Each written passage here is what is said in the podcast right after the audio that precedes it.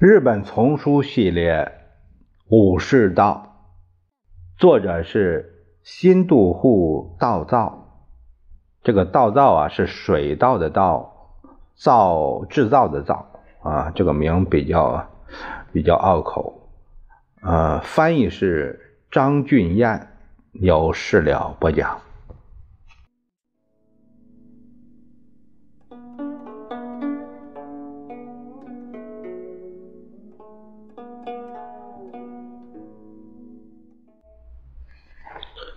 我们看第十一章，说到克己。一方面，勇的锻炼要求铭记着不吭一声的忍耐；另一方面，礼的教导则要求我们不要因流露自己的悲哀或痛苦而伤害他人的快乐或宁静。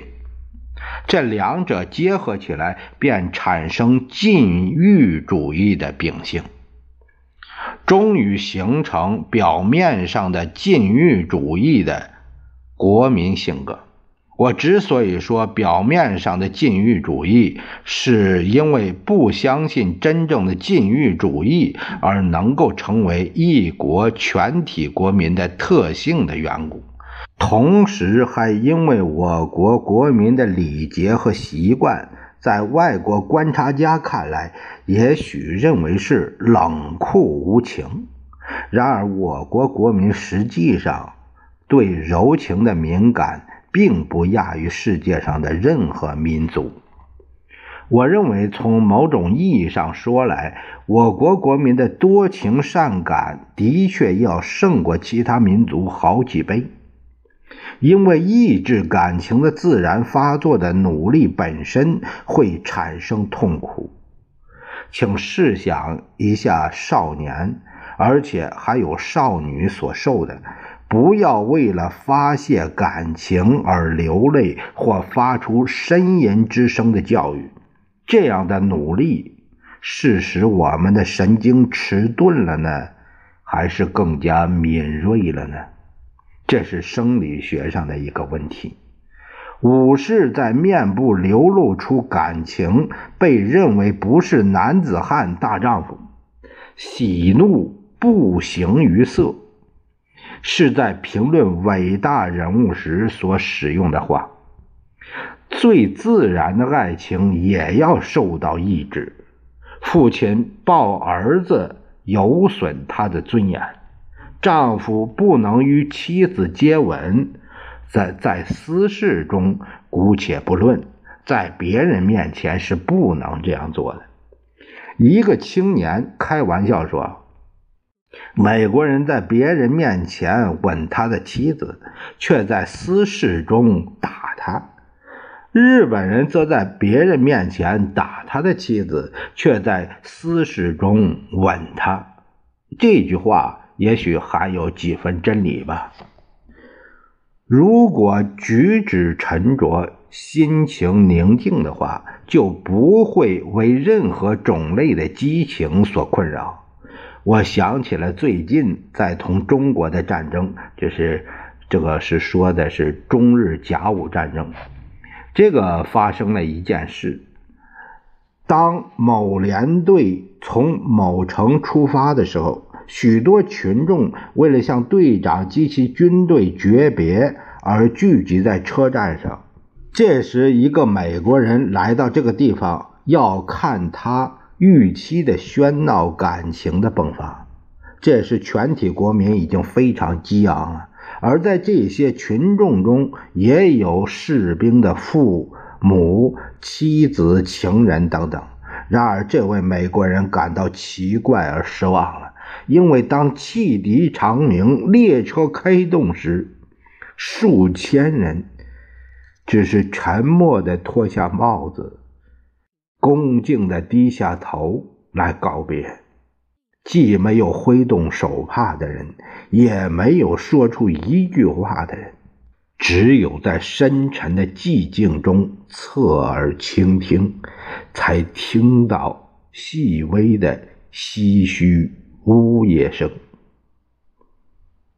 在家庭生活中也是这样。有的父亲为了不让孩子察觉到父母心软的表现，竟站在拉门后面，整夜倾听病儿的呼吸。有的母亲在弥留之际，为了不妨碍他儿子的学习，不让把他叫回来。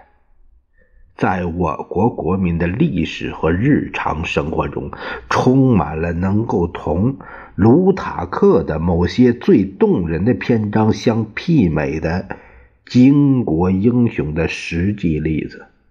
在我国的农民中，伊恩·麦克拉伦肯定可以找到众多的马吉特号。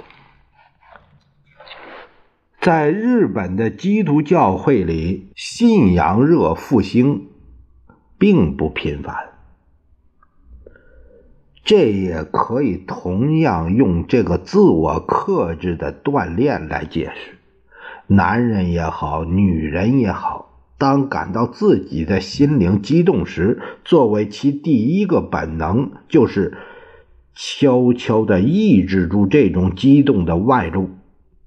由于不可抗拒的心灵，而让舌头自由地做真诚而热忱的雄辩的例子是极稀少的。鼓励去轻率地谈论心灵的体验，就是教唆去破坏第三界，就是勿以汝之上帝耶和华之名妄言。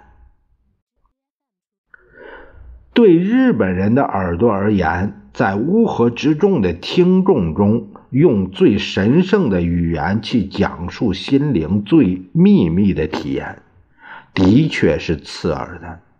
某个青年武士在日记中写道：“你的灵魂的土壤感到被微妙的思想所撼动吗？”这就是。种子在萌芽的时候，不要用言语来妨碍它，静静的、秘密的，让它独自活动吧。费许多唇舌来发表一个内心深处的思想和感情，特别是宗教上的东西，在我国国民中看来，这是他们既不深邃也不真诚的明确标志。谚语说：“开口则见长，其为石榴乎？”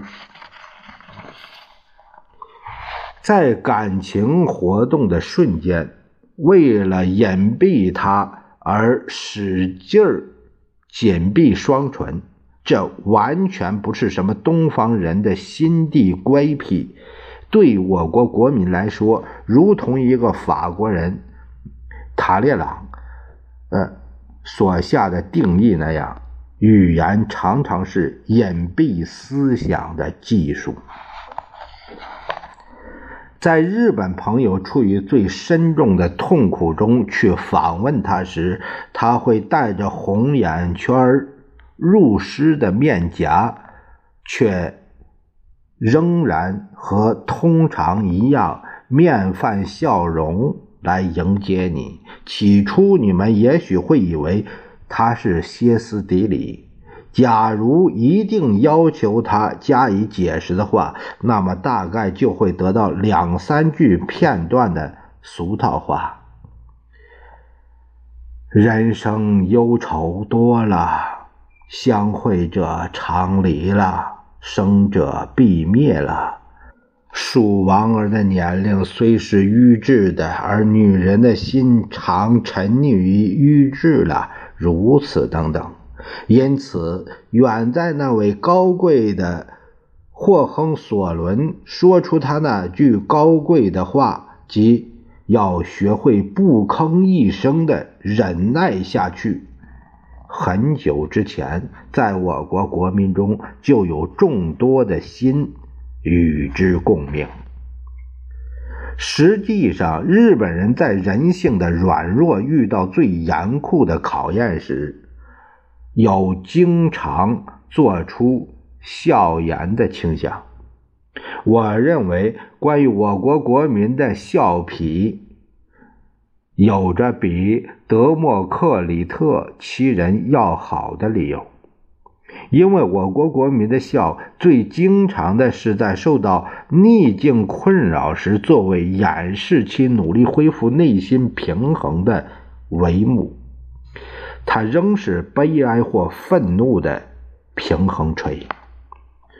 由于经常被要求这样抑制感情，便在诗歌中找到了他的安全法。十世纪时的一位诗人。季冠之写道：“这样的事可能并非爱好诗歌，中国也好，这里也好，这都是心思不堪负重时的一种手法。”一位母亲加贺的千代想象死去儿子的不再就像往常出去追。蜻蜓似的，试图这样来安慰他那受伤的心。他吟道：“追捕蜻蜓，今天你要走到哪里呀？”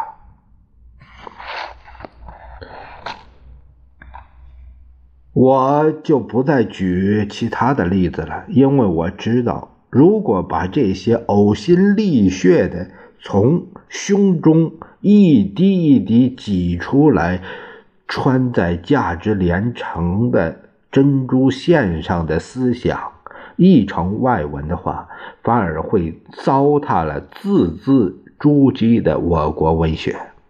我所希望的，只是把那种表面上每每表现为冷酷无情，或者似乎掺和着笑容与忧郁的歇斯底里。有时甚至会令人怀疑其健全性的我国国民的内心活动，在某种程度上表现出来。有的人这样说：我国国民能忍受痛苦，而且不怕死，是由于神经不敏感。这在一定限度上是可能的。下一个问题就是这样。我国国民的神经紧张程度低，是因为什么呢？我国的气候或许不像美国那样富于刺激性，我国的君主政体或许不像共和制的法国人那样使国民兴奋，我国国民或许是不像英国国民那样热心读皈依新才。我个人的意见是，我。相信承认不断的自我克制的必要，并且例行这种自治，的确是由于我国国民的易于机动性和多愁善感性的缘故。总之，关于这个问题的任何说明，如果不把长年累月的克己锻炼考虑进去的话，都不会是正确的。